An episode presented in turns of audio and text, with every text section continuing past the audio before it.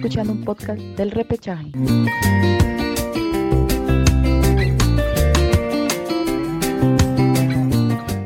Hola, hola, ¿qué tal? ¿Cómo están? Mi nombre es Gabriel, estoy aquí junto a Marcelo y Daniel, nosotros somos el repechaje y estamos en un nuevo podcast, ¿no? El día de hoy, en esta ocasión les vamos a hablar, pues, ¿no? Lo que se ha venido dando, sobre todo tras una nueva jornada, ¿no? De lo que ha sido la Liga 1, eh, a donde Alianza termina superando, pues, ¿no? A UTC en Cajamarca, ¿no? Desde hace mucho tiempo que Alianza no ganaba en Cajamarca, la U, pues, ¿no? Que de alguna manera se viene, se empieza a recuperarse, ¿no? Con esta victoria en casa, ya sin Companucci en el banco, pero sí con Fossati desde, desde la tribuna, desde, desde ahí viendo, viendo al equipo.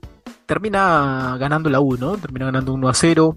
Creo que quizás le da cierta tranquilidad, ¿no? Para lo que será este duelo por, por Copa Sudamericana, ¿no? Frente a Cienciano, un Cienciano que también este, no ha venido jugando, ¿no? Quizás podría ser ahí una ventaja.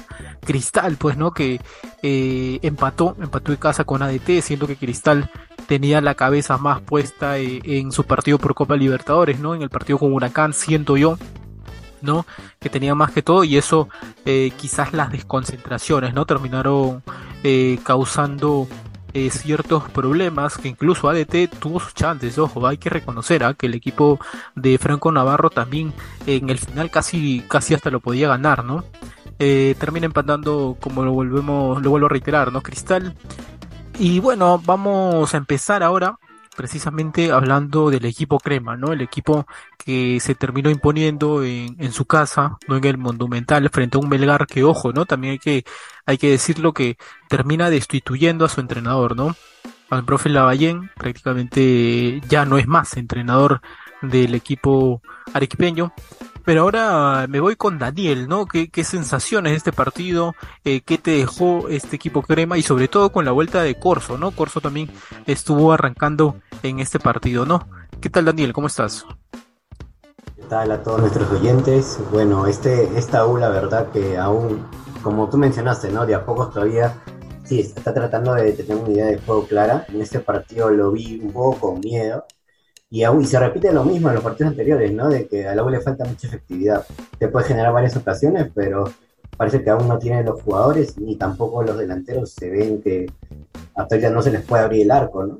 Valer trató de generar muchas ocasiones, pero las claras que tuvo en el arco no, la, no las anotó. Yo, ve, yo vi a un Melgar también proponiendo demasiado, tratando de jugarle el tú a tú igual. Yo, Melgar creo que está en una situación muy similar a la U, que también genera, pero no tiene lamentablemente a la gente para que le hagan el, toque final, el pase final. La más clara que tuvo Melgar fue una de una que el delantero se lo llevó, que hay un error de William Rivero, que al final Carvalho termina salvando. Y por otro lado, la U, a la U la vi de una manera preocupada. Siento que en pasaje del partido Melgar lo, dominó más. Yo creo que se definió más por un error de Melgar que hubo del de defensa de Ramos, que terminó en autogol que más que más que por mérito de la U. Yo creo que la U aún no tiene necesidad de juego. También hay que recordar de que, que viene con un DT interino como es el Coparauco, que si bien ya dirigió a la U antes en, justamente en partidos así de forma interina, pero siento que la U no la, la veo todavía con cierta preocupación. Veo que hay jugadores que todavía no están a la altura, el caso Herrera. Herrera, eh, las veces que entró, lamentablemente no generó, no generó mucho incluso él perdió muchas pelotas en salida, en momentos en el que Melgar se, veía, se venía con todo y la U prácticamente estaba ya arrinconada, sin, poco, sin pocas ideas. Bueno, esta victoria de una manera deja tranquila la U, ya que son tres puntos, ya desde la primera fecha con, con Antalao no sumaba así, pero preocupa, ¿no? De que justamente este Melgar tampoco no venía bien, pero la U debió, si quería algo, tendría que haber ganado con autoridad. Y 1 a 0 que deja mucho que desear, no solo de, no solo de la U, sino también de Melgar. Melgar que también no ha sumado ningún punto hasta ahora.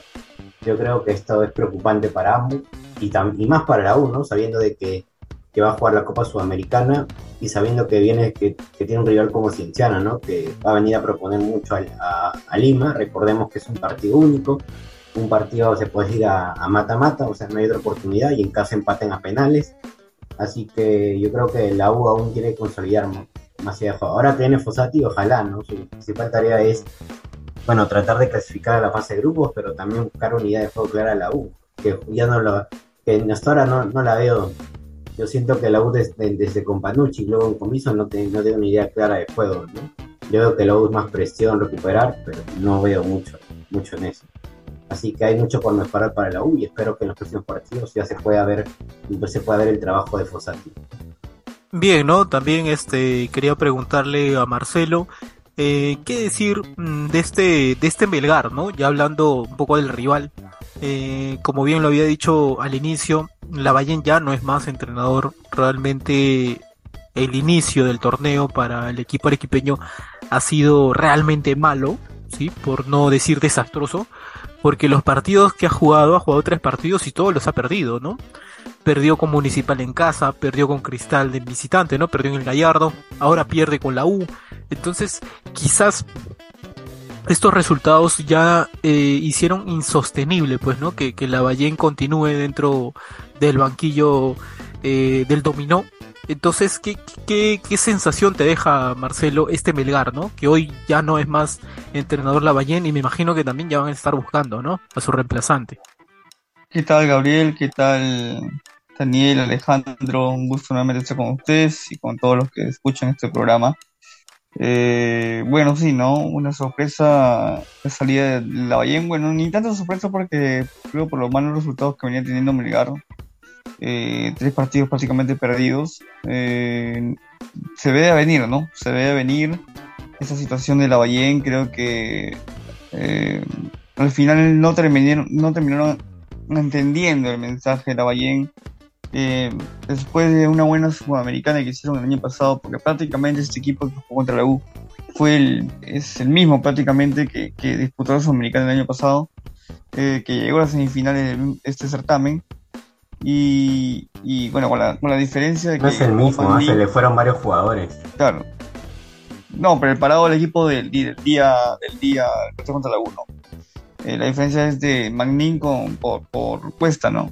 Pero creo que cuando llegó la eh, lo que hizo la fue lo más sencillo y lo más táctico, ¿no?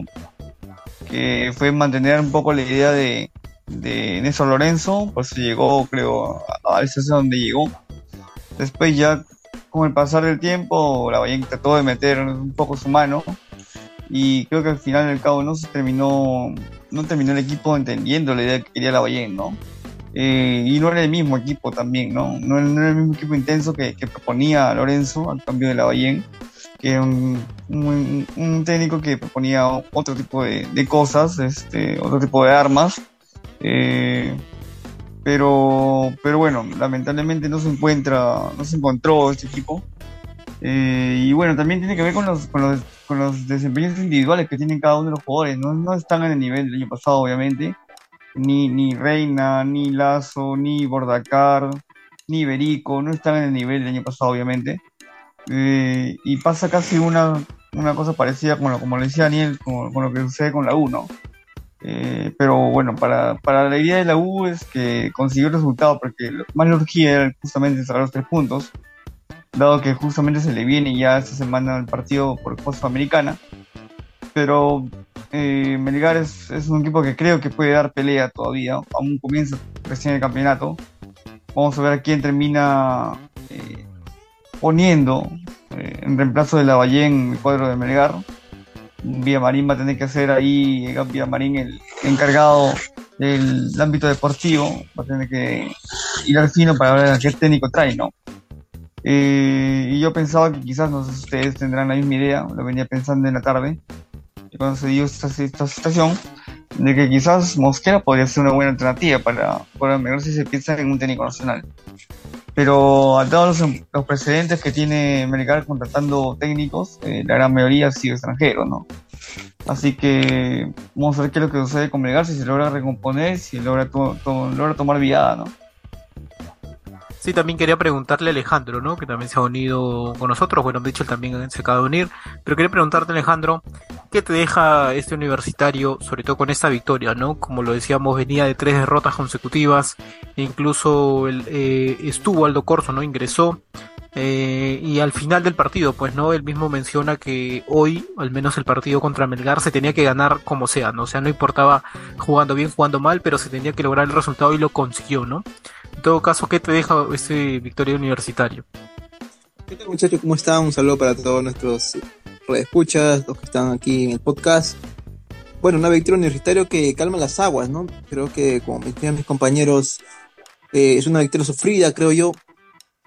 Un Melgar que también, eh, por ciertos momentos, trató de apaciguar un monumental que mostraba algarabía por ver a la U ganar y que dentro de lo que se mostró en el campo de juego, eh, la U supo aprovechar los momentos exactos y un resultado que va de acuerdo, creo, al síntoma cómo están ambos equipos, ¿no? La U que viene con un técnico recién nombrado, ¿no? Como Fossati, que hoy, bueno, en este partido tuvo al Cucaraujo en la banca, que no lo hizo mal, creo yo, dirigiendo este partido. Y por la parte de Melgar, una escuadra de Melgar que no viene a sumar eh, partidos tres puntos, ¿no? Eh, viene ya de derrotas, sumar empates, lo que han conllevado, como bien decías, Gabriel, al, a, bueno, a la rescisión del contrato de, de Lavallén. Pero al borde de eso, el resultado mostró justamente lo que en la cancha ambos equipos pedían, ¿no? Una búsqueda atacaba por momentos de forma un poco desordenada, tal vez, pero que el impulso, creo yo, de los atacantes, tanto Urruti como Pérez Guedes, creo yo, eh, hicieron que llegara el gol de manera efectiva. Y por parte de Melgar me gustó mucho eh, este chico que entró, que proviene del canto logro de Arrigo, no me equivoco, cuando lo vi jugar. Era el que más lo veía ahí impulsando en la parte de ataque Melgar. Creo yo que en este partido un poco también se notó que Alex Valera como que se está un poco acentuando, no sé si ustedes comparten mi idea, lo veo un poco más eh, peleando en la parte de ataque, tal vez la, defensa de, Melgar no fue la mejor de muchas, pero creo que comienza un poco a acentuarse en la escuela de la U. Y lo que sí un poquito me dejó en deuda fue el aspecto de Antipolo, ¿no? El gol de Piero Quispe creo que sirve un poco como impulso también para el juvenil universitario. Y lo que sí también me llamó mucho la atención es que en este partido creo que se le dio toda la confianza a Luis Urruti. Y justamente el uruguayo demostró una vez más por qué debe ser titular en la U y por qué Carlos, bueno, Companucci se equivocó al no alinearlo en los partidos anteriores de la escuadra, creo. Bien, ¿no? Yo este quería preguntarle, Mitchell, que también se acaba de unir, eh, después de tres derrotas consecutivas y la destitución precisamente del entrenador, eh, anímicamente creo que le viene bien a la U, ¿no? Esta victoria, sobre todo como tú bien, Michel, lo decías, ¿no? En un programa anterior, eh, la U por ser equipo grande siempre se le va a exigir, ¿no? Y al tener dos, tres derrotas consecutivas, todos ya se empiezan a sonar las alarmas, ¿no? Entonces, esta victoria creo que en lo anímico le viene bien, ¿no?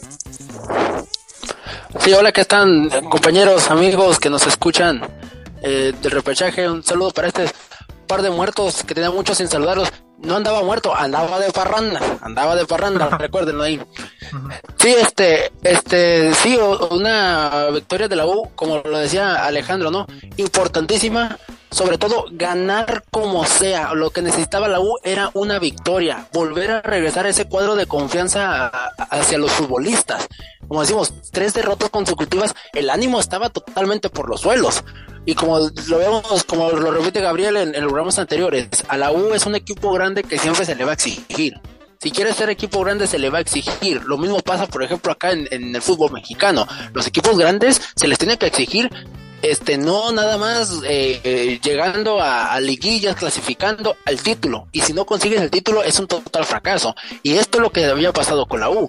Ahora, tres partidos consecutivos y yo creo que como hemos dicho, eh, era la, la, sustitución ya del técnico. O sea, no puedes dejar pasar muchas oportunidades más porque a lo mejor va a llegar en un, punto al que la U ni con una victoria pudiera incluso clasificar. Entonces sí estaba como que en la cuerda floja el, cuadro de, universitario. Pero con esta victoria, concuerdo con, con Alejandro otra vez, este, se, tenía que ganar como sea se tenía que sobre todo regresar esa confianza a la, afición, al cuerpo técnico, que, puede dar ese siguiente paso, pues ese siguiente cambio y ver a la U como lo, lo, lo queremos ver, ¿no? Los primeros lugares de, de la Liga de, de Perú. Pero sí, me parece este, importante esta victoria por parte de la U. Y concuerdo con ustedes, porque eh, lo, lo decíamos en, en, otros, en otros episodios, ¿por qué no se le daba la oportunidad a Urruti? A Urruti te está pidiendo a gritos y te está diciendo a gritos que tiene que ser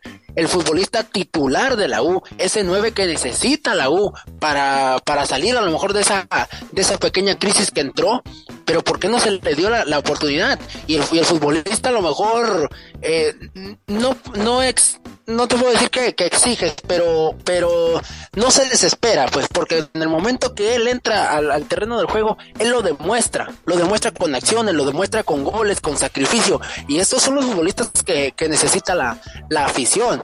Para mí yo creo que es muy importante esa victoria y esperemos que en la siguiente semana le vaya mucho mejor también a la U, que ya se encuentre ese, ese once titular, que ya se muestra ese equipo universitario que, que fue aquel equipo que ganó 4 a 0 empezando las, las primeras jornadas, no se ha visto totalmente. Sí, un partido a lo mejor atrabancado, este, eh, muy extraño a lo mejor te podemos decir, pero la, la, victoria salió y la confianza va a regresar para los futbolistas del universitario. Bien, no, este, yo quería... Ojo que hay, un, hay un, yo creo que llegado, en el partido hubo un cambio importante, o sea, no todo cambio es importante respecto a lo que planteaba con Panucci, eh, es el ingreso de, Corso por, por que creo que va, va a terminar estando titular Corso por la experiencia que tiene. Eh, le da mayor jerarquía a este plantel. Eh, también la inclusión de, de Urruti, obviamente que era cantado su, su, titularidad por el desempeño que viene teniendo en estos últimos tiempos, ¿no? Eh, cada vez que Urruti eh, toca el balón, genera algo, creo que es uno de los jugadores más desequilibrantes por ahora de, de, de la U. Y también el ingreso de Murrugarra, ¿no? Que había perdido lugar con Companucci y, y ingresa su primer partido prácticamente en este campeonato. Eh, de manera inexplicable Murrugarra, yo creo que Sí. Es un jugador que sí, y, no merecía estar en el titularato, de verdad. No, no, sí, no, no y con Panucci, yo recuerdo el, el, partido que, que, gana en Matute, por ejemplo, lo utiliza Murrugarra y ese partido lo juega muy bien y, y, y ese es un partidazo. No sé cómo, creo que va más con su, de, su, puesto, ¿no? Va más con aspecto de gusto con Murrugarra, no y con Panucci. Creo que a Murrugarra, simple, perdón, a Panucci simplemente no le gustaba Murrugarra, ¿no?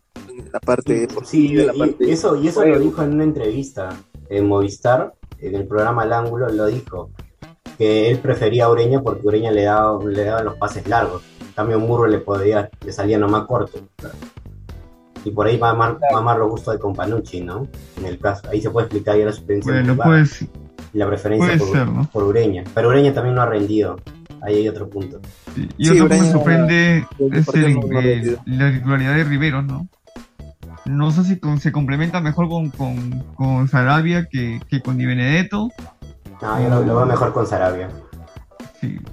Yo, sí, yo, yo, veo a Sarabia como, yo veo un, un Sarabia que con muy buen porte para incluso dentro de la juventud que tiene para dentro de si se acomoda en la U y sigue ese ritmo de, de buen defensa, buen, buen parado en la parte de atrás defensiva, de sacar rápidamente el balón, puede ser un buen capitán para el equipo de universitario. ¿eh? Sí, tiene, tiene porte de buen defensor central, ¿no? Creo que al final sí. le va a terminar siendo el titular de, ese, de esa zona central, me parece.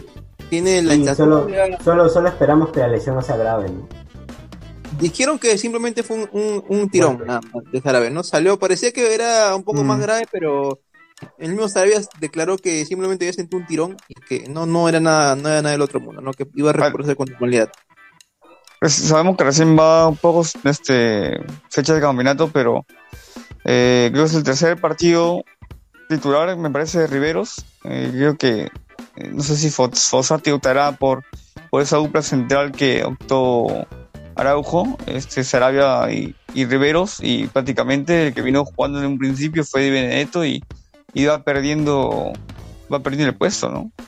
Lo que me deja en la U eh, ahorita dudas es la parte de las laterales, ¿no? Si bien ha regresado Corso, eh, el regreso de Corso es porque Ancajima no, no ha tenido el nivel esperado, creo yo, ¿no? O sea, no, no, no ha demostrado todavía lo que se podría decir que se espera de un jugador recién contratado. Y en sí. el caso de Cabanillas, eh, después de que se fue Santillán de la U, eh, no encuentren que lo pueda sustituir en caso acumule tarjetas, ¿no? Entonces creo no, que ahí, ahí... Luján, Luján, no está a su nivel, está muy bajo. Sí, Sí, entonces no, no veo ahí este suplentes necesarios para la U, que creo yo dentro de la gama de partidos que se le va a venir, y si es que sigue su participación en la Copa Libertadores, bueno, después de vencer claramente a Cienciano, eh, cómo va a, a, moldar el equipo, ¿no? Porque Cabanías tampoco es que va a jugarlo todos los partidos, va a tener que rotar también, igual que Corso. Yo, yo, creo que el parado más cercano de, de, lo que puede proyectarse la U como un equipo titular, eh, yo creo que es el que ha parado Araujo. Porque, y que, bueno, el que Fossati le dé rodaje. No, con, bueno, obviamente que, que las ideas de Araujo y Fossati son ¿eh? distintas, ¿no? Claro, y, y así como está la U, tampoco le veo muy muy del otro mundo si es que Fossati trata de modificar la línea de atrás y juega con tres defensores centrales y trata de abrir con extremos, ¿no? Como un polo más retrasado, tal vez, o un Ruti más no sé qué podría hacer Fossati bueno, por el lado, para no depender tanto de los laterales. Yo creo que Fossati puede tener la confianza en Polo por el hecho de que cumple muy bien la tarea táctica, ¿no? Y lo ha hecho claro. en selección, ¿no?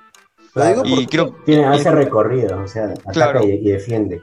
Sí, pero por el otro lado no sé si Ruti va a hacer la misma función, ¿no? Porque eh, Urruti es más de ataque, ataque, ataque, de ir, pero no, no sé si le voy a costar tanto el te tema de retroceder, no el retroceso, ¿no? Claro. No, Urruti es más de atacar, pero no de defender mucho. Eso sí le cuesta muchísimo trabajo. Claro, por eso decíamos que acá hay una falta, creo, de extremos, de, perdón, de laterales en el territorio, ¿no? O sea, lo que tiene el agua ahorita en la parte de laterales como que está un poco en debe, ¿no? Debe, debe, debe mucho ahí mejorar. A menos que... Pases, buscar algo. O si no, en las juveniles tratar de ver ahí algún juvenil que pueda ofrecer correctamente. Yo creo que Lau tranquilamente, en sus divisiones inferiores, alguien debe estar esperando una oportunidad, ¿no? Y se o, ve un buen o en todo caso, de que, Cab que Cabanillas, que Cabanillas pueda ayudar en, en, el ida y vuelta un poco también a, a Urruti, ¿no? En todo caso, ¿no? Claro. O, o al menos que, que, no sé, que si quiere alguien más joven y más movilidad, más recorrido, quizás Celi. Pero no sé si no, también están. Celi no tiene tanto recorrido. Por eso digo, por eso no te entiendo, pero no sé si, por eso, no sé si, no sé si Celi tiene la, el ida y vuelta como quisiera. Ayer lo vi muy lento, lo voy a seguir. No, Creo es que, que todavía no, no tiene partidos, le falta partidos para... Sí, sí, notó que le falta partidos, lo voy muy lento. Y bueno, lo que yo les comentaba en, en programas pasados, yo aún a Serie no le encuentro una ubicación en el campo. O sea, sinceramente no, no le veo una posición exacta en el campo, no sé de qué me juega. O sea, creo que falta todavía eso con acomodarlo como jugador, ¿no? como futbolista en el campo, creo yo. Sí, ¿no? Como bien lo, lo decías, Alejandro, mmm, el tema de Celi, ¿no? Siento que la U lo presentó como un buen fichaje, ¿no? Como una, una flamante incorporación y al final siento que eh, no, ha, no ha rendido de lo que se esperaba, ¿no? O al menos no ha marcado la diferencia hasta el momento dentro del equipo crema, ¿no? Y sobre todo ahora que se viene este este, este duelo por Copa Sudamericana, ¿no? Entonces, no sé, ¿qué, qué creen que, que, le podría ir a, al equipo crema, sobre todo en este duelo con Cienciano, que también creo que Fossati no ha visto este a Cienciano, ¿no? Y creo que va a tener precisamente el uruguayo esta tarea dura de, de enfrentar eh, a un equipo que no conoce, y sobre todo en un duelo trascendental, ¿no? Que es este por, por este torneo internacional y creo que la exigencia también va a ser mayor, ¿no? Creo que eh, se le va a exigir demasiado a Fossati, la expectativa es grande y creo que por ello también él va a tratar de demostrar, ¿no? De hacer un buen partido y sobre todo porque le lanzo la pregunta, ¿no? Eh, el quedar fuera eh, la U de, una Copa Sudamericana es un fracaso. Obvio que sí, porque la U se armó no solo para pelear el campeonato, sino también para pelear el torneo internacional, en este caso la sudamericana. A la U en caso, en caso no clasifique, no solo tiene un, un, impacto en lo anímico, sino también un impacto negativo en lo económico, porque por clasificar a fase de grupos hay una buena cantidad de dinero que, que la, digamos, clubes están jugando, ¿no? En el caso de la U que invirtió en, este, en estos fichajes y sería un impacto totalmente nefasto para la U, ¿no? Además un fracaso rotundo porque eh, porque perder porque perdería la clasificación jugando de local prácticamente en su estadio. Por otro lado, tal vez generaría dudas en los hinchas, ¿no? El papel de, de Fossati. Así que es un duelo trascendental para la U, no solo para bueno, en este caso Fossati, si es que quiere, digamos, demostrarlo, tiene que ganar este partido. Pues se le cuesta. Además, tiene todo para ganarlo. Está de local, va a tener toda la hinchada a su favor. Y no, no hay excusa, ¿no? En este caso universitario de... Se puede decir que el Monumental se hace fuerte. Eh, en este caso Cienciano, bueno, no es, no es la, tampoco no se va a a la altura que podría tener Cienciano. Así que no hay excusa para que la uno lo gane, ¿no? Pero en caso, en caso no, en caso no lo haga, sería un impacto nefasto para, no solo para Osati, sino para la administración crema. No, sin duda que el partido contra, disculpen, Gallos, este, es vital ¿no? para el universitario. Como decía Daniel, sería un fracaso que la U pierda. Más aún teniendo en cuenta que va a ser a partido único y de local, ¿no? Creo que si no aprovecha su localía, eh, obviamente que sería un fracaso para la U como institución. Eh, quizás a, a sí le van, le van a a recriminar porque, bueno, va a ser su primer partido, y, pero no, obviamente no, va a salir por eso, ¿no? Recién acaba de llegar. Y bueno, va a tener que, que, luchar contra un equipo que también viene bien en el campeonato. La fecha pasada que, que jugó le ganó muy bien y visita a Huancayo. Tiene jugadores muy rápidos. En ataque tiene jugadores muy, muy importantes como los Hurtado, como los Romagnoni, como es, como es Garcés. Eh, tiene Quintero, alguien que ya conoce en, en Universitario.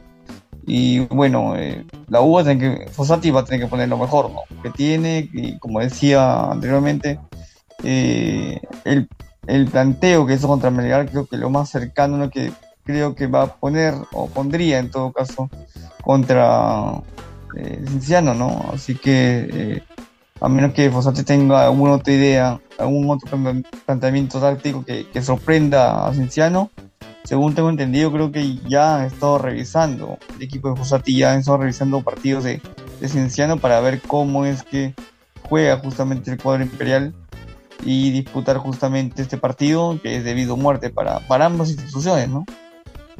Yo creo que este partido de la U eh, lo tiene que afrontar con lo que justamente vale este partido, ¿no? A la U este partido lo único que le debe importar es la clasificación porque está de local que va a tener una buena inversión si consigue avanzar.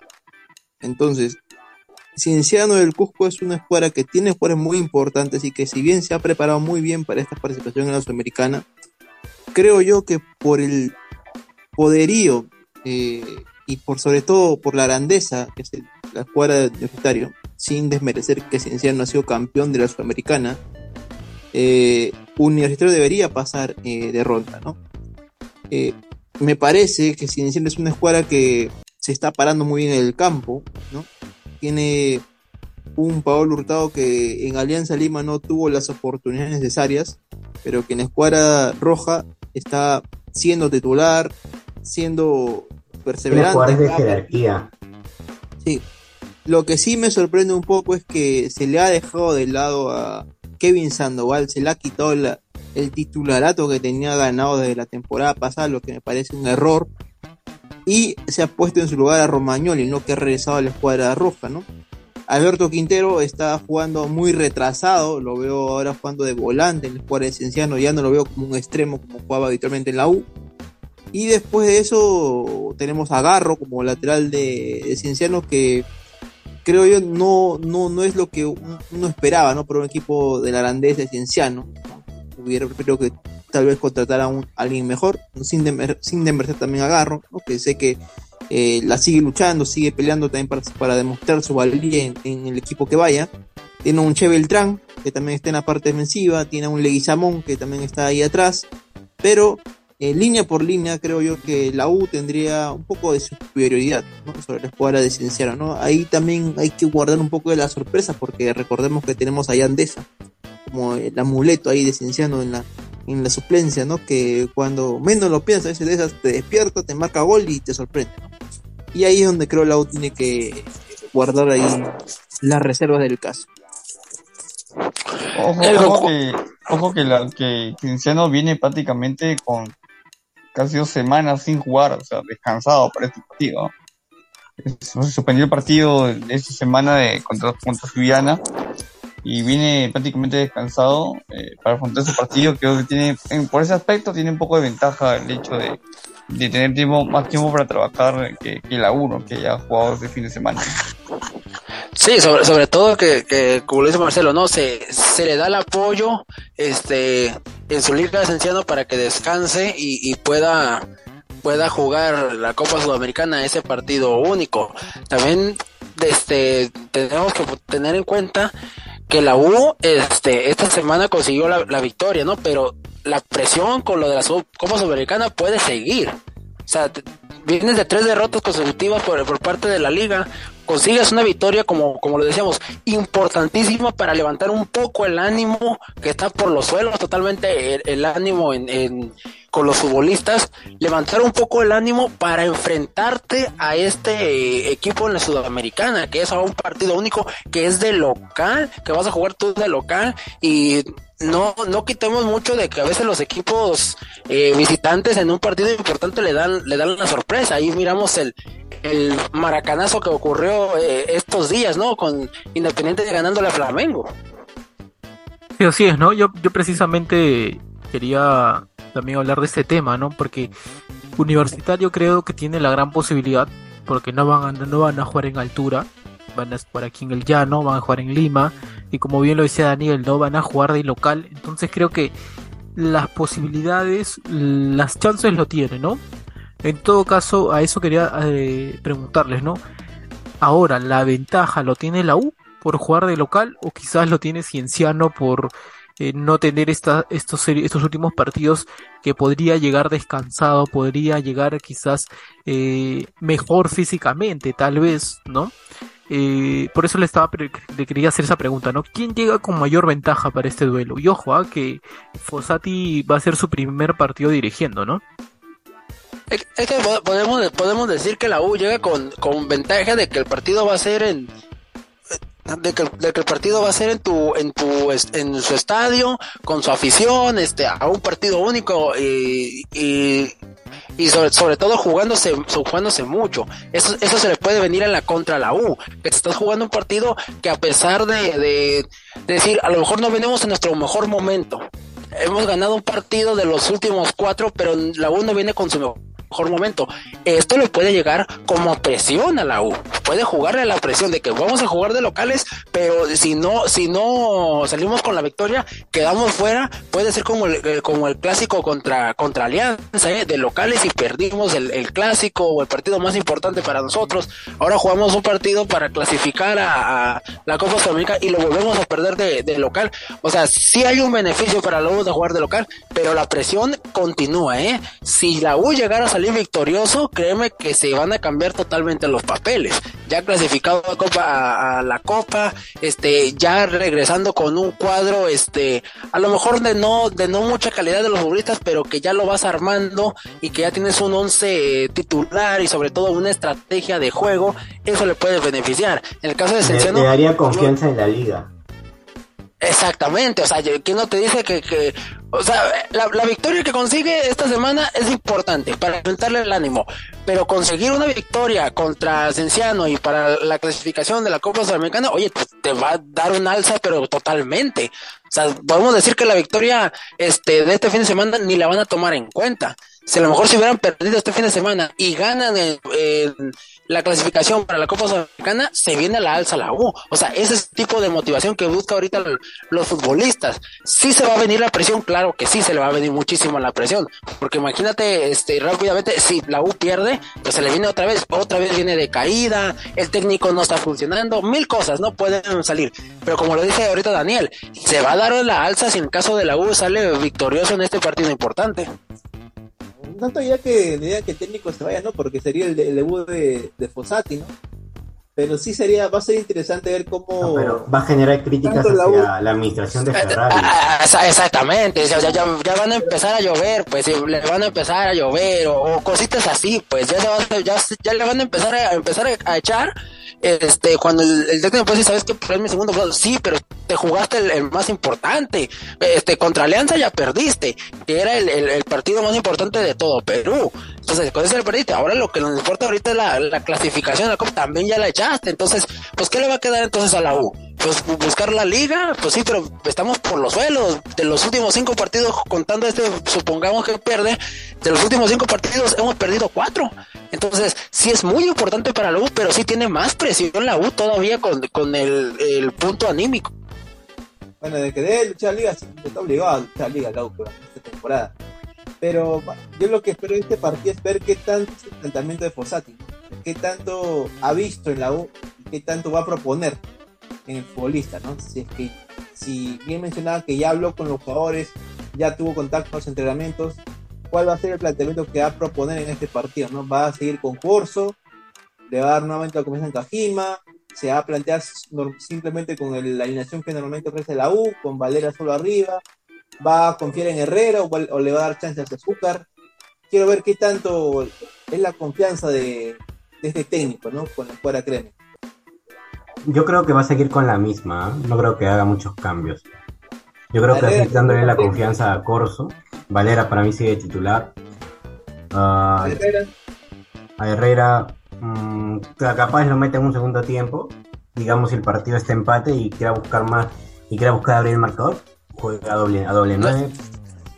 Yo, no, me, yo no, me, no, no miro entrar a Herrera, ¿eh? yo no miro O sea, va a depender mucho de cómo esté el partido, ¿no? Exacto. también qué es lo que vea el Fossati en los entrenamientos. si vea que Manuel está a un buen nivel, algo que tal vez no lo vio con Panucci, pero para con Panucci capaz Manuel no estaba al mejor nivel y no lo metía. Pero capaz para Fossati sí está. Y Herrera ahorita que ahorita, tú sabes que los jugadores en el cambio de técnico de una manera se, de una manera como que se refrescan, o sea, se renuevan. Dicen, mira, un nuevo técnico, una nueva oportunidad, ahí se puede mostrar otra vez. Daniel, este, qué eh, ¿Cómo está Calcaterra? ¿Se recuperó? Creo que sí, ah, que tenía un problema tema, de salud. Ese tema, sí, Calcaterra parece que lo están guardando para este partido contra Cienciano. Parecísimo de que, de que entonces Fossati se decantaría más por utilizar a Calcaterra con Piero Quispa en el medio. Puede ser, puede ser, puede ser, porque Calcaterra ha sido clave en estos últimos partidos de la U. No solo, no solo ha generado, sino también ha recuperado. Eso tal vez le puede dar un plus más para ser titulares contra Cienciano. Además, hay que además tú mencionas a Piro Quijo, ¿no? O sea, Piro Quijo ahorita está con una motivación tremenda por el, por el gol. Así que hay una, así, así que no, para mí no hay duda de que va a ser titular. Lo bueno, para, lo bueno para la U en, este aspecto, siempre hay cosas positivas para uno y para otro, ¿no? pero también creo que en la U el tema de descomprimir el camerino con lo que venía pasando con Companucci y este ingreso nuevo de Fossati, creo que va a descomprimir un poco esta, esta situación. Eh, y creo que, como dices tú, Daniel, eh, prácticamente no hay tanto que mover un equipo que ganó, ¿no? Quizás este veremos un poco más lo que propones al 100% este, Fossati con el correr de los partidos, pero creo que ah, por el tema de ser partido único y jugarse justamente, eh, entrar en fase de grupos de un torneo internacional, creo que creo que Fossati va a tener que tratar de eh, guiarse de este partido, de este planteamiento de Araujo, para empezar a construir su once, ¿no? Eh, no sé qué tanto vaya a cambiar la U de, el partido de, este contra Melgar hasta el partido contra Cinciano, pero sí, va a ser un duelo totalmente interesante, ¿no? Obviamente que también Cinciano va a venir a buscar lo suyo. Bien, ¿no? Como, sí, como usted menciona, es un duelo de mata-mata, o sea, a, muerte, ¿no? Ah, en, caso de un empate se van a penales, o sea, Cienciano también va a ir a buscar con todo, va a poner toda su artillería. Tiene, como menciona, la ventaja de que está más descansado, tal vez analizó mejor los partidos de la U, pero tal vez capaz al nuevo técnico le genera algunas dudas, ¿no? Eh, tal vez a Leonel Álvarez, el técnico de Cienciano, tal, tal vez como diga, no capaz eh, eh al aparecer Fossati, capaz no tenga tan claro. Un punto importante, eh, la U va a tener que tener ojo, mucho ojo con este delantero Garcés que tiene Cienciano. Ojo que ya le marcó con Barcelona, si mal no recuerdo, Daniel, este, en Copa Libertadores, si no me equivoco. Este, hizo muy buen refuerzo, ya marcado ya eh, goles aquí en la Liga Peruana, recién comenzando la Liga. Y creo que va a tener un punto importante que, que fijarse eh, Fossati en, en, este esquema de Cienciano, ¿no? Sí, también, no, o sea, Cienciano tiene muy buenos jugadores, mencionaron a eso, o sea, ese es muy revulsivo. En cualquier, en cualquier momento del juego él te puede dar un pase o te puede hacer alguna, alguna jugada individual y ahí te, ahí te puede hacer un gol o tal vez marcar, una asistencia, ¿no? tiene a Chiquitín Quintero, que aquí en la lo conocemos muy bien, que también sabemos de lo que él puede dar, sabemos lo desequilibrante que es. También tenemos la ventaja de que de al ser de local, tal vez eso le juegue la presión en contra Cienciano, ¿no? En el caso, digamos, la U, digamos, eh, en algún momento se logra adelantar el marcador en el primer tiempo, toda la presión va a ir contra Cienciano. Ahí está la ventaja. Y también ahí está la, la mano del DT a ver qué hace, ¿no? En, caso Cienciano esté perdiendo el primer tiempo. Justamente eso, claro, se le ven encima. Justamente eso, lo que te has dicho, el, tema de, ¿no? la U lo más importante, como es un partido único, eh, para U lo más fácil va a ser que meta un gol rápido. va, a descomprimir ese equipo en todas maneras y va a hacer que entre en confianza. O sea, el primer tiempo y gana. Eh, empezar el primer tiempo ganando sería clave en este partido para la U, ¿no? Le daría más confianza a los jugadores, al DT, a todos en general, ¿no? Y por otro lado, Cienciano generaría mucha preocupación, ¿no? Porque se pueden ir todo el estadio encima con la presión y ahí tendríamos que ver qué tal, qué puede ser el planteamiento de Leonel Álvarez. También hay que recordar que el último partido de Cienciano contra la U en el Monumental quedaron empates. O sea, ya hay como un indicio de que tal vez Cienciano busque tal vez forzar los penales. Sí, también pensaba lo mismo. Quizás un nuevo planteamiento puede ser que trate de buscar eh, los penales, pero como última instancia, creo yo, porque creo que Cienciano también tiene argumentos ofensivos como para pensar este llevarse los tres, puntos y la clasificación, ¿no? Sí, sí, también pienso eso, ¿no? Aunque siento que quizás jugando como va a jugar en el llano, este, quizás no va a arriesgar demasiado, ¿no? Quizás va a esperar que sea la U quien proponga, ¿no? Que en todo caso cerramos el tema de la U. Vamos este ahora con el otro partido, ¿no? Que le habíamos, como lo había dicho al inicio del programa, eh, Alianza ganó hace mucho tiempo que no ganaba en Cajamarca, eh, vence a UTC eh, creo que sigue demostrando por qué es firme candidato al título, ¿no? Nuevamente vuelve a ganar. Eh, quería preguntarte, Marcelo, ¿qué sensaciones te dejan este equipo? Creo que Sabac es una gran contratación, ¿no? Creo que partido a partido demuestra con goles realmente que hoy por hoy es el, es el flamante fichaje de, de, este equipo, ¿no? El equipo íntimo. y creo que como lo vuelvo a reiterar, ¿no? Partido a partido demuestra eso, ¿no? Que con goles que, que realmente ha sido una buena contratación, ¿no? Sí, sí, Gabriel, es un... Sabal creo que está marcando la diferencia, está haciendo su, trabajo, lo trajeron para competir con, con Hernán Barcos. Eh, saben, nadie duda de la capacidad de Barcos eh, y lo importante que es Barcos en el, club. Eh, las temporadas que ha tenido, las dos temporadas pasadas que ha tenido, han sido fabulosas. Por algo no es el goleador, eh, máximo goleador extranjero del, club. Eh, y creo que Sabat ha venido justamente para hacerle pelea, ¿no? Y lo está haciendo bien, ¿no? Tiene 25 años, es joven, eh, tiene mucho por, por dar todavía, tiene en cuenta que es un préstamo todavía. y creo que tiene cualidades que no, no así nomás no se ven mucho, ¿no? juega muy bien como, como, como delantero, se mueve muy bien por fuera, técnicamente es muy exquisito también, eh, sabe cubrir muy bien el balón, eh, en el área es letal, se sabe definir muy bien, o sea, tiene cualidades importantes eh, que un delantero así nomás no se le ve, ¿no? Por lo menos en los, últimos años que se le ha visto delanteros de Alianza, este, creo que es el más técnico que he visto. Y, y, es inteligente para jugar. Creo que es inteligente para jugar, sabe, sabe moverse muy bien. Eh, y bueno, tiene la ventaja de tener jugadores que, que, lo acompañan y que tienen muy buena técnica también, que son muy habilidosos, que son muy rápidos, eh, como Reina, como Costa, extremos que, que ayudan, lo complementan. Y, atrás tiene, bueno, la, la tuvo la, la, oportunidad de tener a Andrade, que también es otro jugador que es muy desequilibrante. Eh, creo que cumplió muy bien, muy buen partido, ¿no? De lo táctico, ¿no? Eh, Después del 1-0 creo que comenzaron a dominar más el, encuentro. Si bien es cierto, el primer tiempo UTC tuvo las más claras, eh, hubieran cambiado el rumbo del partido, pero, pero no, no pudo ser efectivo. Algo que queda constantemente eh, mostrado en, sus últimas fechas es que Alianza se está convirtiendo en un equipo muy efectivo, ¿no? Si bien es cierto, no es que tiene mucho la posición ni que ni que logra su, avasallarte, pero es efectivo y creo que termina ganando por la jerarquía de jugadores que tiene, ¿no? Y, y bueno, entonces también perdonó bastante Y tú sabes que un equipo que tiene la calidad de jugadores que tiene Alianza en estos momentos no le puede dar un cachito, ¿no? Eh, y, y, bueno, eh, este equipo, bueno, va, va, a tener variantes todavía, recién acaba de, de llegar Cueva. Pero un... Marcelo, o sea, en ese partido hubo, hubo polémicas, ¿ah? Sí, hubo una mano, hubo una mano que creo yo que el árbitro no la termina viendo.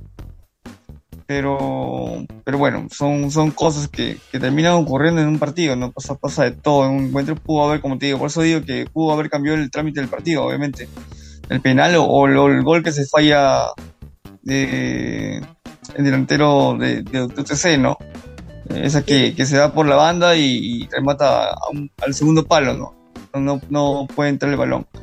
Eh, pero bueno, este, otra cosa a destacar en temas negativos es el campo de juego, ¿no? Obviamente se puede jugar muy bien en ese campo de juego, eh, rebota mucho el balón, rueda demasiado rápido. Eh, todos los est estadios de, de la, del país sí. tienen campos naturales y el único campo que sigue siendo sintético es el de UTC, ¿no? Eso sí concuerdo, ese, ese, estadio es pésimo para jugar, ¿no? Y eso de, también se refleja en, en el, las declaraciones de los jugadores, ¿no? Cuando disputan partidos ahí, ¿no? Y creo que también usted se aprovecha eso como una ventaja. Sí, sí, sí, sí, sí, pero, horrible, horrible para jugar, de, de, o sea, fútbol profesional. O sea, incluso es, es, un campo sintético que no está ambientado para el deporte. Es, parece simplemente un, un campo, no sé, pues, para un juego deportivo entre amigos, pues, ¿no? Que, que quieran reunirse a jugar. Pues, ni siquiera es aplicable para una liga profesional, por eso. Ahí las autoridades tendrían que reunirse, ¿no? Para tratar de arreglar, ¿no? Ese campo. Claro, creo yo que ahí tiene, es un tema de inversión que actualmente UTC no lo tiene, pues, ¿no? Y también va por un parte, de, de, no sé si le pertenece a la UTC o, o le pertenece al gobierno esa, regional. Esa al IPE. Tiene un tema del gobierno, pues no tiene que haber inversión. No, el IPE, sí, no, no, es el pero igual tendría que trasladarse a otra sede para para que puedan remodelar. Obviamente que pues, es inversión de hecho, y es todo de, el tema. De ¿no? hecho, de hecho, el estadio estuvo en remodelación, tuvo un año en remodelación. Y la remodelación, bueno, tuvo que ver más que nada con el tema de las tribunas. Y la tribuna Oriente no se remodeló. Si claro, no hubo nada aplicable al, al, campo de juego, ¿no? El único estadio sí que, bueno, hizo la remodelación total fue el estadio del Mansiche, pues, ¿no? Que también tenía el campo sintético, que era muy similar a cómo se veía en Cajamarca el balón rebotaba muy alto, cuando se barrían los jugadores salían, cuando sal, sal, El de Chicago, el, el de Auris, ¿no? me acuerdo que también tenía también se remodeló. Se remodeló y se puso cancha natural, ¿no? El tema con Cajamarca, creo que le contaba Marcelo por interno hace unos días, es que en Cajamarca hay mucha lluvia, y para un campo de gras natural, cuando hay lluvia, el, el gas se deteriora rápidamente o por consecuente crece muy rápido, ¿no? Entonces se, se, le tiene que dar mantenimiento constante, constantemente y creo yo que el, no hay inversión para sostenerlo de manera adecuada, entonces se busca lo más sencillo que es tener un campo sintético con lo cual te ahorra dinero de... No, pero ahora hay buenos sintéticos, se puede mejorar ese sintético. Disculpa. Se puede mejorar ese sintético. No, de hecho hay sintéticos mucho mejores, o sea, hay sintéticos que sí se parecen a un campo de gran natural, ¿no? Como el de, el de San Marcos. Claro, pero el tema está en que debe haber inversión, pues entiendo yo que en Cajamarca no lo hay. No hay por parte del gobierno, no hay por parte del IPD un tema de que, bueno, vamos a poner un campo para que se pueda jugar bien al deporte. Si no hay eso, no hay interés, no se puede hacer nada. Pero bueno, sí, en cuanto, en cuanto al tema de alianzas, sí, eh, obviamente que creo que esta semana van a presentar ya Cueva. Eh, se dice que lo más probable es que presenten a Cueva el mismo día del, del partido con Cusco. Eh, ya firmó, eh, ya pasó los exámenes médicos, como de conocimiento público, y eh, ya se suman esa semana los entrenamientos, creo que va a ser el día de mañana, si no me equivoco.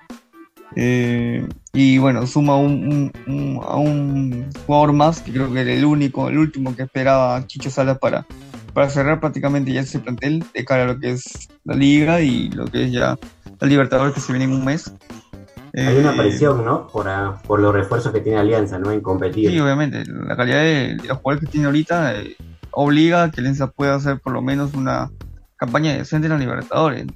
Mínimo contra por Sudamericana o lo máximo claro. que, que, puede lograr es ser octavos, ¿no? Pero bueno, veamos los, vamos veamos a ver los que... que... Veamos los equipos que le tocan, ¿no? Porque también Claro, Alianza, en las dos últimas temporadas se ha tocado equipos demasiado fuertes, ¿no? De- como Flamengo, les ha tocado River, Boca, entonces Sí, sí, Siempre ha sí. tenido La- le- mala fortuna de caer en grupos muy pesados, ¿no? sí, le ha tocado Alianza siempre en los últimos años eh, grupos muy duros, ¿no? Con Boca, como tú dices, como River, como Flamengo, no, con Flamengo no, con Palmeiras, me acuerdo. Le tocó con, con Palmeiras, eh, con equipos duros, ¿no? Pero bueno, por algo ha invertido, me parece que ha invertido pensando justamente en, en hacer un mejor papel. ¿Y, se- en- y sería un fracaso si, si no logra por lo menos clasificar a la Sudamericana? ¿Tú crees? ¿Tú, tú qué crees, Marcelo? Sí, obviamente, ¿no? Sería un fracaso mucho más rotundo que el que podría ser de la 1, por los jugadores que ha traído, por los jugadores que, que la, Lo de, la lo de jerarquía que tiene. es, es- es- yo siento que es un arma a doble filo, ¿no? O sea, si bien te puedes un jugador muy revulsivo, diferente en el campo de juego, pero en la parte de eh, en su vida personal, en, en cuestiones de disciplina, es un jugador que tiende a hacer, a hacer eso, ¿no? Además físicamente no está bien. Y no sé, y no sé qué tanto eso Claro. podría afectar a todo el a todo el plantel, ¿no? De Alianza. Claro, obviamente que no. Que, hay que Cueva cuando estuvo la última vez en Alianza Lima no fue también las mejores eh, presentaciones que tuvo, ¿no? Incluso terminó siendo golpeado por los propios hinchas del club aliancista. Entonces creo que este regreso de Cueva también va, va por ese tema, ¿no? Que Cueva quiere demostrar dentro de los años mozos que tiene actualmente, ¿no? Antes de que pueda avanzar la edad, ¿no? Que tenga 35, 36 Pero el más afectado es la Tiene selección. 31 años demostrar que puede ser útil para una escuadra como Alianza Lima. Ah, Pero más obviamente que, que Sí. el hecho de que recuperar el físico, el nivel que, que- que tenía Cueva en los tres pasados, por ejemplo, requiere que Cueva juegue, ¿no? Si no juega, no va a recuperar el, el nivel que tenía antes. Y lo que más le conviene a Cueva es que comience a jugar. Ahora no sabemos en qué estado físico haya llegado. Si le, si le tomará unas semanas en ponerse a punto. Pero eh, va a tener que hilar fino de ver en qué momento Salas va a tener que optar por él, ¿no? No sé si va a jugar eh, de acá a la próxima semana. Eh, todo depende, como digo, de qué estado físico vaya, vaya a llegar Cueva. No sabemos en qué, en condición llega, ¿no? Obviamente no juega desde hace unos, unos meses, eh, de que se fue de- del- del equi- del equipo árabe. También tuvo, tuvo el problema, ¿no? Con el con esto de la sanción.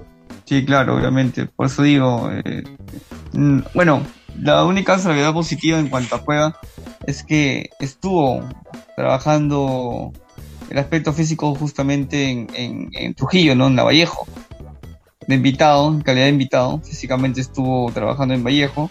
Y después ya estuvo trabajando de manera personal, obviamente con su asistente personal, su trainer personal.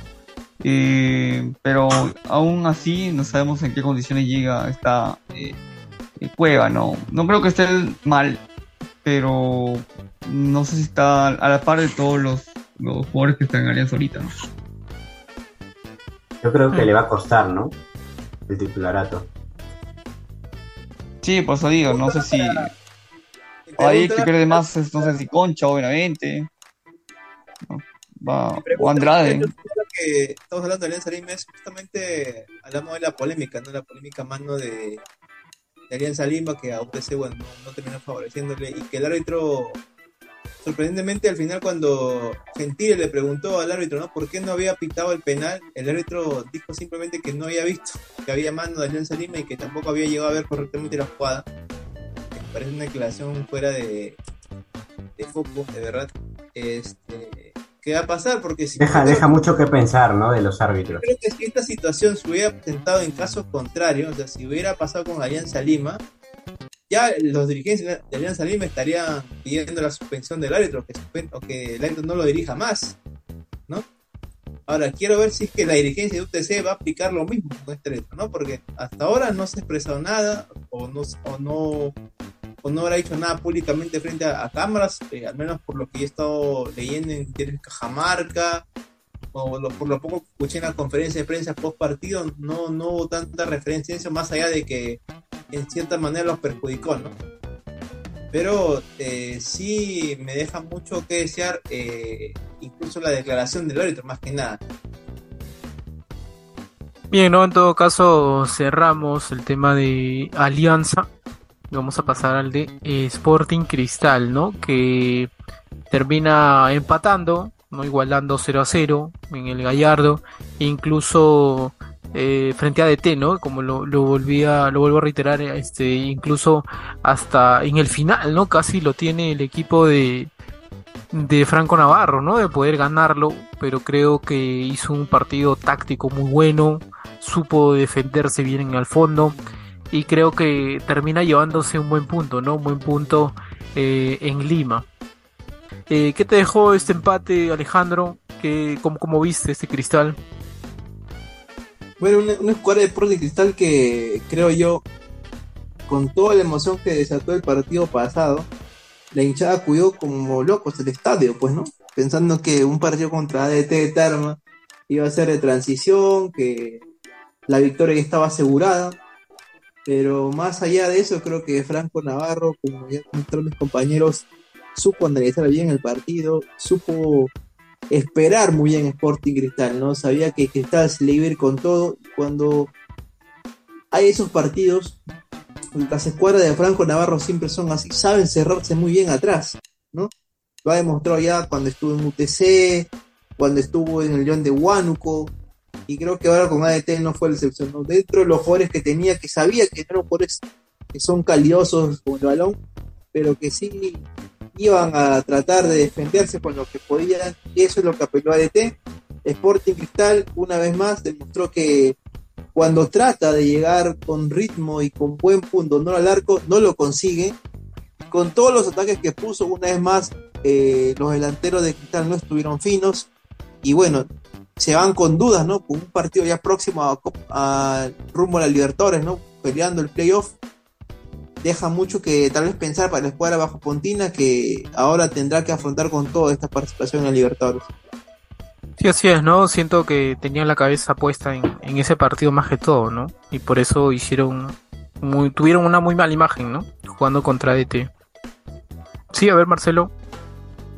Sí, justo eh, hubieron dos cambios im- importantes este, que hizo Thiago Núñez. Eh, no jugó este partido contra este defensor brasileño, eh, defensor brasileño Ignacio, ¿no? ¿no? Lo ha guardado para el partido contra Huracán. Y también a Corozo, ¿no? Corozo que, que no jugó este partido, ¿no? Eh, creo que son dos armas importantes que, que tiene eh, el técnico brasileño para afrontar el partido contra Huracán los ha guardado, ha, ha, pues puso en este partido a, Corozo con Ávila. Marcela. Corozo sí entró en el segundo sí, sí, tiempo. pero no, pero no, no, eso es titular, obviamente.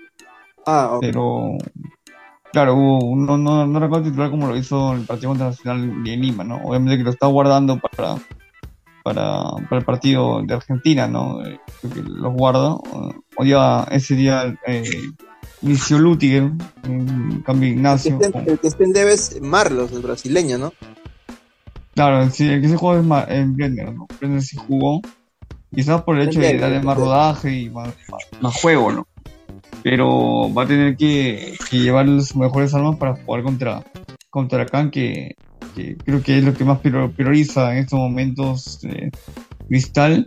eh, poder sacar un buen resultado, aunque sea un empate, eh, y poder definir en Lima, ¿no? Creo que es lo que más prioriza el técnico brasilero.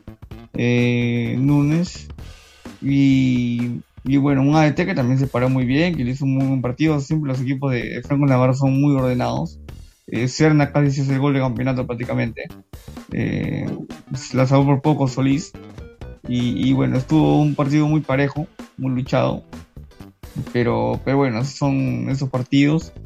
Eh, y Cristal va a tener que echar mano de, de, su inventiva, de, de los jugadores que tiene, de, de que Coloso ese día contra Huracán en un buen nivel, que Ignacio siga mostrando la solvencia que viene mostrando, eh, que Ávila puede ser un, buen recambio importante, creo que entra mejor, como decía Alejandro en pasado, partido, eh, programas pasados, entra mejor de lo que arranca últimamente. Y Brenner va a tener que sacar algo más de lo que ya nos ha, ha ofrecido en, y lo que hemos visto de él, ¿no? Eh, porque es un partido complicado eh, que se viene contra Huracán y va a tener que, que ser lo efectivo que fue contra Nacional, ¿no? Así es, ¿no? Yo siento, como vuelvo a reiterar eso, ¿no? Que, que creo que los jugadores de Cristal, o bueno, la mayoría de los jugadores tenían la cabeza más que todo puesta en este partido por Copa Libertadores y quizás simplemente, sobre todo los últimos minutos, ¿no? Siento que vino un equipo eh, quizás conforme ya con el resultado, ¿no? Y simplemente trataron de manejar el resultado, creo yo, ¿no? Sintieron que, bueno, no lo puedo ganar, tampoco lo voy a perder, ¿no? Y, trataron, creo que jugar de esa manera, ¿no? Igual este partido con Huracán va a ser otra historia. Siento que, que Cristal podría tener alguna chance de, de hacer un buen partido. No creo que jugando como lo hizo contra Nacional, posibilidades los tiene, ¿no? Pero también va a depender eso, ¿no? Que, que, que plasme ese buen juego mostrado en el Estadio Nacional en el resultado, ¿no? Que pueda ser efectivo, sobre todo jugando de visitante, ¿no? En todo caso, algo más, si no cerramos lo que es el, el tema de, Cristal. Nadie. Creo que hay, que esperar cómo va la presentación en la Sudamericana, en la Copa Libertadores, perdón. Y ver que si es que Thiago Núñez le va a alcanzar en este partido de ida contra Huracán. Sí, solamente para, para acotar una última cosa, Gabriel, y que no tiene nada que ver con el tema de, de Cristal, es que justamente eh, se ha modificado, se han modificado las, las- un poco de las, las- las bases de la liga eh, el día de hoy. Eh, la federación ha lanzado un comunicado, ¿no? Eh, donde dice lo, lo siguiente, ¿no? Que en caso haya residencia en cuanto a, perdón, si los clubes eh, locales no aceptan la transmisión de la Liga 1 Max, eh, los partidos serán reprogramados y se jugarán en sede neutral sin público. En segundo lugar, que el partido en, caucha- en cancha neutral se transmitirá por la Liga 1 Max y que esos, gas- esos gastos de ese partido en cancha neutral serán asumidos por el club sancionado. Y en caso de haya reincidencia, eh, la federación indica que se aplicarán los artículos 11 y 13 del reglamento de justicia que tiene como sanciones la quita de puntos, el cierre del estadio y censos y pérdida de licencia. O sea, se va con toda la federación, esto según mi colega eh, Kevin Pacheco que ha, que ha tuiteado esta información, que ya ha sacado públicamente la federación. Eh, y con, con estas sanciones se endurece más esta situación con, con el tema del- de la liga y los derechos de televisión. Y bueno, eh, vamos a ver cómo, cómo termina dándose todo. Eh, tengo entendido que, que Alianza Va a per- va a perjudicar ha mucho a Alianza ese tema. 1190. ¿Cómo? Va a perjudicar, va a perjudicar mucho eso a los clubes ¿no? que están en contra de la federación, tales Sí, como sí. Alianza, Cusco, porque hay que Bueno, recordar que tienen... Cusco, Cusco tengamos entendido que ya prácticamente se acordó con 1190. No, pero y- igual, ¿no? Igual, igual afecta mucho también al público, ¿no? Que no va a poder ver a los, Sí, a los equipos, ¿no? Entonces, en estas Obviamente. sanciones. Yo creo que también la federación está, está exagerando mucho en ese aspecto, ¿no? Tiene que flexibilizar o tratar de llegar a un acuerdo. Pero aquí ya sabemos de que de alguna manera Lozano sigue órdenes de Domínguez, ¿no? Si Domínguez tampoco no es que se lleve tan bien con, eh, con Paco Casal. Por ahí creo que vaya el tema de, de esto que está pasando.